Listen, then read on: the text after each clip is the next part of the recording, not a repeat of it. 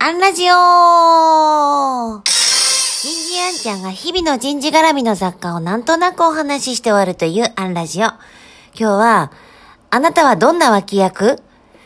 こんなテーマでお話ししてみようと思います。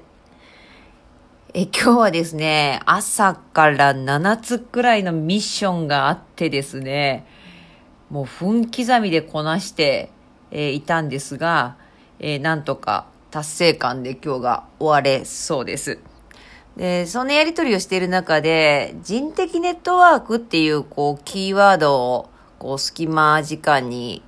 考える機会がありまして、で、こういろんな人的ネットワークの考え方があるし、正解があるわけでもないんですけど、あの、よくあるのが弱い中体とかね。あの、私が好きな考え方が、ライフシフト的な考え方なんです。まあ、人は人生で、こうなんかこのままでいいのかななんかおかしいぞってこう心が騒ぐようなステージに行き当たり、そうするとこうなんかやってみようかなってこう旅に出る。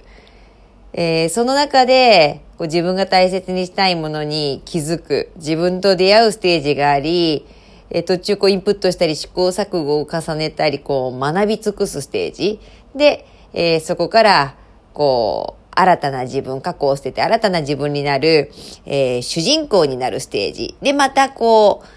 う、しばらくするとなんかおかしい。このままでいいのかねって心が騒ぎ出してこう、ライフシフトの旅ってこう終わりがないんだけれども、その旅の中でね、こういろんな旅の仲間と交わると。様々な仲間が登場します。例えば、目的地を目指して一緒に旅をしてくれる友達。前に進むために力を貸してくれるような支援者物の考え方やあるべき姿を説いてくれる師匠のような方。もしくは、目指すべき目的地への気づきを与えるような死者。前に進もうとするときにその理由や本気度を問う門番のような人。未来の姿や真を解き明かしてくれる預言者？さらには、目的地にたどり着くためのヒントやアイディアをもたらしてくれる、えー、寄贈者。人は、一人では人生物語を紡ぐことができない。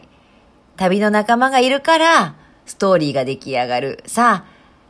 あ、あなたの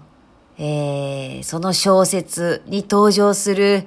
脇役の方々、友達や支援者や死や死者や門番や預言者や寄贈者は誰？っていうことと逆にあなたは、